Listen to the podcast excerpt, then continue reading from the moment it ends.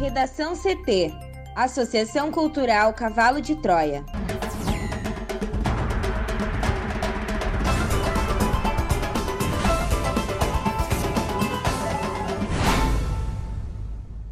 Agora, no Redação CT. Primeiros agentes da Segurança Pública de Porto Alegre são vacinados contra a Covid-19. Nunes Marques decide que estados e municípios não podem proibir cultos e missas. Reino Unido vai testar toda a população a cada 15 dias para sair do lockdown. Governo do estado pede à STF suspensão de ações que impedem retomada de aulas presenciais.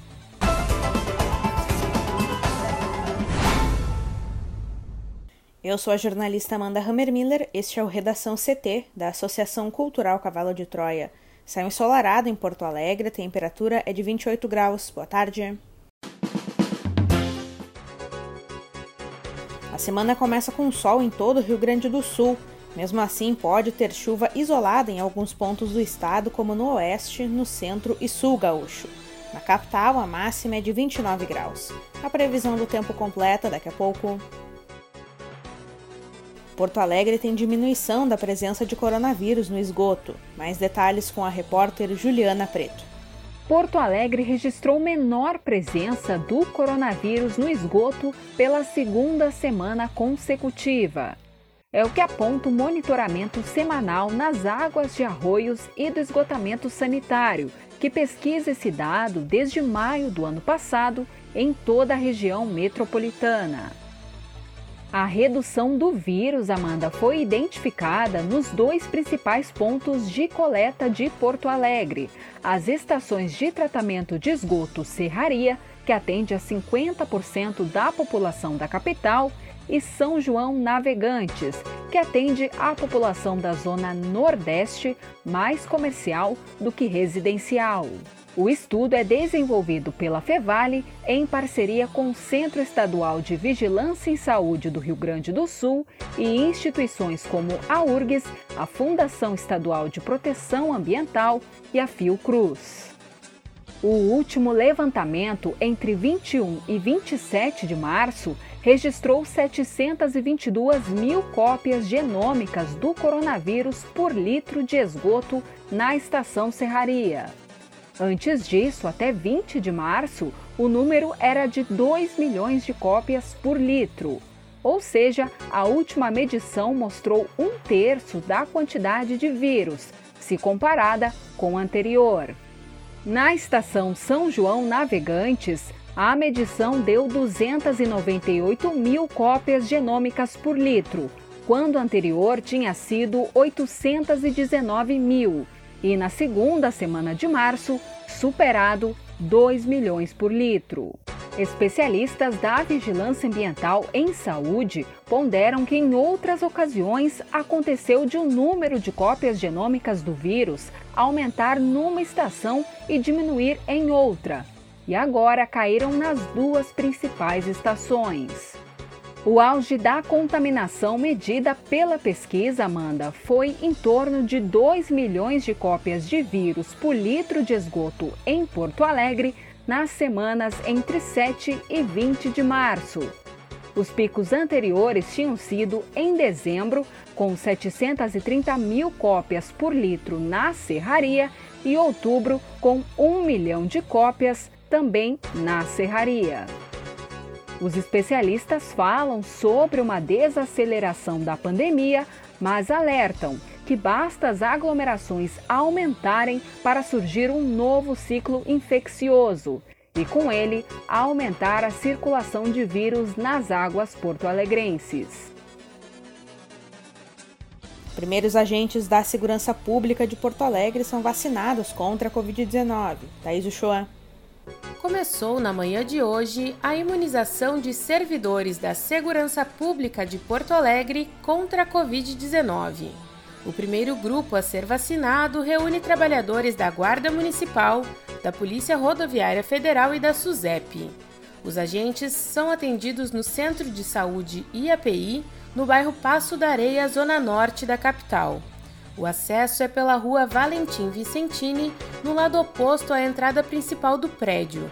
Na chegada é exigido comprovante de atuação profissional. Em alguns casos, um documento entregue pelo governo do estado é apresentado junto com o documento de identificação com foto. O horário de vacinação é entre 8 e 17 horas e há um escalonamento por idade na organização dos atendimentos para esses grupos, que reúnem 1.563 servidores. Hoje serão vacinados servidores de 50 anos ou mais. Amanhã, os servidores de 40 anos ou mais na quarta-feira, os de 30 anos ou mais, e na quinta-feira, os servidores a partir de 18 anos. Já a aplicação das vacinas em 1.646 servidores da Polícia Civil começou pouco antes das 11 horas da manhã no auditório do Palácio da Polícia, na Avenida João Pessoa. Os demais dias, o serviço irá ocorrer a partir das 8 horas, seguindo até às 17. A corporação utilizou como critério para vacinação a função de cada agente. Inicialmente, foram atendidos os grupos que atuam na rua com maior frequência. Assim que esse grupo for esgotado, a sequência seguirá por ordem alfabética. Os servidores da Brigada Militar e do Corpo de Bombeiros estão sendo imunizados desde o início da tarde no Hospital da Brigada Militar, na rua Doutor Castro de Menezes, no bairro Cristal. O atendimento nos próximos dias será das 8 às 18 horas para 3.841 brigadianos e 385 bombeiros. A imunização do público em geral, atualmente para quem tem 66 anos ou mais, segue normalmente na capital nos estacionamentos da PUC, do Big Sertório e do Big Barra Shopping Sul, das 9 às 17 e em 38 unidades de saúde, das 8 às 17. Para o Redação CT, Thaís Uchoa. Nunes Marques decide que estados e municípios não podem proibir cultos e missas. O ministro Cássio Nunes Marques, do Supremo Tribunal Federal, determinou em caráter liminar no sábado que estados, municípios e o Distrito Federal não podem editar normas de combate à pandemia do novo coronavírus que proíbam completamente celebrações religiosas presenciais, como cultos e missas. A decisão individual do ministro, tomada na véspera da Páscoa, libera cultos e missas em todo o país. E ele também determinou que governadores e prefeitos não podem exigir o cumprimento de normas já editadas que barrem a realização de missas cultos e reuniões de quaisquer credos e religiões. Na decisão, o ministro também estabeleceu que será preciso respeitar medidas sanitárias como uma forma de tentar evitar a disseminação do coronavírus, entre as quais limitar a ocupação a 25% da capacidade do local, manter espaço entre assentos com ocupação alternada entre fileiras de cadeiras ou bancos, deixar o espaço arejado com janelas e portas abertas sempre que possível, exigir que as pessoas usem máscara, disponibilizar álcool em gel nas entradas e aferir a temperatura de quem entra nos templos. A liminar terá de ser analisada pelo plenário do STF em julgamento ainda sem data definida. Nunes Marques tomou a decisão em uma ação da Associação Nacional de Juristas Evangélicos, que questionou decretos estaduais e municipais que suspenderam celebrações religiosas como medidas de enfrentamento à pandemia. Segundo a associação, os decretos feriram o direito fundamental à liberdade religiosa e o princípio da laicidade estatal, ao ser determinada a suspensão irrestrita das atividades religiosas na cidade. Relator do caso no STF, Nunes Marques explicou que concedeu a liminar por considerar que havia perigo na demora da decisão que contempla um país de maioria cristã durante a Semana Santa. Para o ministro, é preciso reconhecer que atividades religiosas, neste momento, são essenciais. É importante ressaltar, Amanda, que essa liberação de cultos e missas no país ocorre no momento mais crítico da pandemia, que já tem mais de 330 mil mortes por Covid-19, com média móvel acima de 3 mil óbitos por dia e falta de leitos de UTI em hospitais pelo país. Para o Redação CT, Juliana Preto. Todos os adultos e crianças na Inglaterra terão de fazer exames de rotina para o coronavírus duas vezes por semana como forma de impedir novos surtos e sair do lockdown, segundo disse o governo britânico nesta segunda-feira. O primeiro-ministro Boris Johnson afirmou que testar regularmente pessoas que não apresentam sintomas de Covid-19 ajudaria a interromper os surtos. O governo disse que os testes rápidos para toda a população estarão disponíveis gratuitamente a partir de sexta-feira pelo correio, nas farmácias e nos locais de trabalho. Os testes de fluxo lateral fornecem resultados em minutos, mas são menos precisos do que os testes de PCR usados para confirmar oficialmente os casos de Covid-19.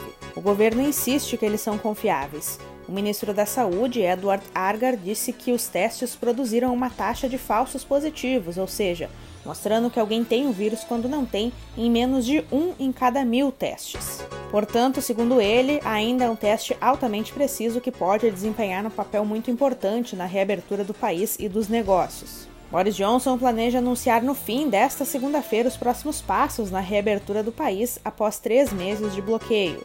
Ele deve confirmar em uma entrevista coletiva que cabeleireiros, lojas não essenciais e bares e restaurantes vão reabrir na Inglaterra em 12 de abril. Escócia, País de Gales e Irlanda do Norte estão seguindo cronogramas diferentes. O Reino Unido registrou quase 127 mil mortes por coronavírus, o maior número de mortes na Europa.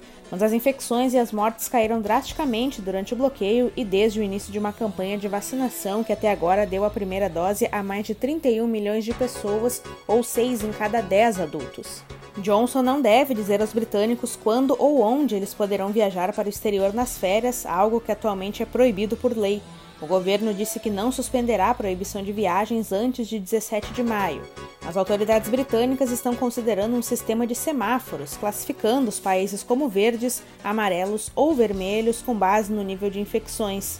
Pessoas retornando de países verdes não teriam que se isolar.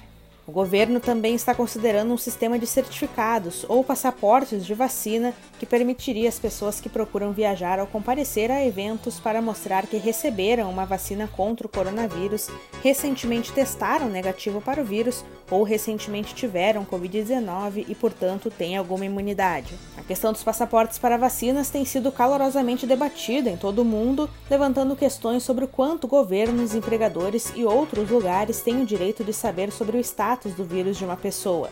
A ideia é contestada por uma ampla faixa de legisladores britânicos, desde políticos de oposição de centro-esquerda a membros do Partido Conservador de Johnson. O governo planeja uma série de eventos experimentais em massa em abril e maio, incluindo jogos de futebol, shows e outros eventos esportivos para ver se as grandes multidões podem retornar aos locais de esportes e entretenimento.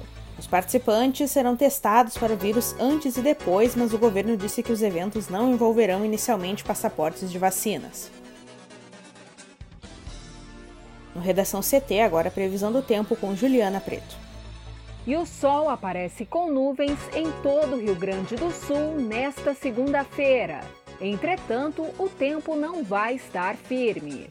A previsão é de chuva isolada em alguns pontos, principalmente do oeste, do centro e do sul gaúcho. O dia começou hoje com temperatura agradável, mas o ar mais quente que começa a se instalar no estado favorece uma rápida elevação da temperatura e traz uma tarde quente para esta época do ano, com marcas ao redor ou acima de 30 graus em diversas regiões. As máximas, Amanda, podem chegar a 30 graus em Santa Cruz do Sul e Santa Rosa. E aqui em Porto Alegre, a máxima deve chegar aos 29, com previsão de sol entre nuvens. O calor vai marcar a semana que começa no Rio Grande do Sul.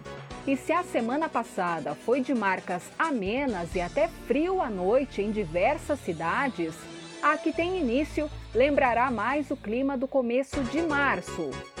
Uma massa de ar quente se instala sobre o estado e traz uma sequência de dias com temperatura alta. Obrigada, Juliana. Vamos para o bloco de educação. O Piratini entrou com pedido junto ao Supremo Tribunal Federal para a retomada das aulas presenciais no estado. A solicitação, realizada na manhã de hoje, pede a suspensão das decisões judiciais que impedem a retomada das atividades escolares no modo tradicional. Por considerar a educação algo essencial, o governo do estado busca reconhecer a inconstitucionalidade dos atos que estão impedindo a realização de atividades presenciais de ensino. A medida pretende atingir inclusive as decisões judiciais que suspenderam as normas editadas pelo Piratini, que autorizaram a retomada das aulas, desde que observadas as medidas sanitárias estabelecidas pela Secretaria da Educação e da Saúde. Em sua argumentação, a Procuradoria-Geral do Estado, que representa o governo Gaúcho, elencou preceitos fundamentais violados pelas decisões judiciais que suspenderam as atividades presenciais de ensino, o direito fundamental à educação assinalaram que é de competência do governador exercer a direção superior da administração e ressaltou os princípios da separação dos poderes, da universalidade da educação, da liberdade de ensino e a prioridade absoluta de proteção às crianças e aos adolescentes em respeito à condição de pessoas em desenvolvimento. O Procurador-Geral do Estado, Eduardo Cunha da Costa, destacou que os preceitos constitucionais violados são basilares para a construção da sociedade e sua restrição total não pode ser admitida sob pena de uma inversão dos fundamentos do Estado Democrático de Direito. A PGE pontuou a importância das atividades presenciais de ensino para o desenvolvimento das crianças que frequentam a educação infantil e os primeiros anos do ensino fundamental e que deve ser respeitada a separação de poderes e a competência das autoridades do Poder Executivo para definir as medidas sanitárias adequadas, com respaldo do seu corpo técnico e diante de evidências científicas, mediante um juízo de razoabilidade e proporcionalidade de modo a evitar excessiva restrição a direitos fundamentais. A argumentação afirmou ainda que o pedido tem como alicerce a segurança sanitária obtida nas escolas a partir de rigorosos protocolos sanitários e na essencialidade do ensino presencial para crianças que se encontram nos níveis iniciais de ensino. Além disso, assinalam que o regramento estadual que impõe as condições de segurança sanitária não ignora o fato de que os pais podem autorizar ou não a ida dos filhos ao colégio. A ação ressalta que o sistema de distanciamento controlado adotado no Estado busca preservar as atividades econômicas e os direitos fundamentais em equilíbrio com a proteção à saúde, e argumenta no pedido ajuizado que as modificações propostas por meio de ações judiciais impedem uma análise adequada e global da situação a partir de critérios técnicos científicos. É válido lembrar que o Rio Grande do Sul vive atualmente o pior momento da pandemia. Redação CT, apresentação Amanda Hammermiller, colaboração Juliana Preto e Thaís Uchoa, uma produção da Associação Cultural Cavalo de Troia com apoio da Fundação Lauro Campos e Marielle Franco. Próxima edição amanhã, boa tarde.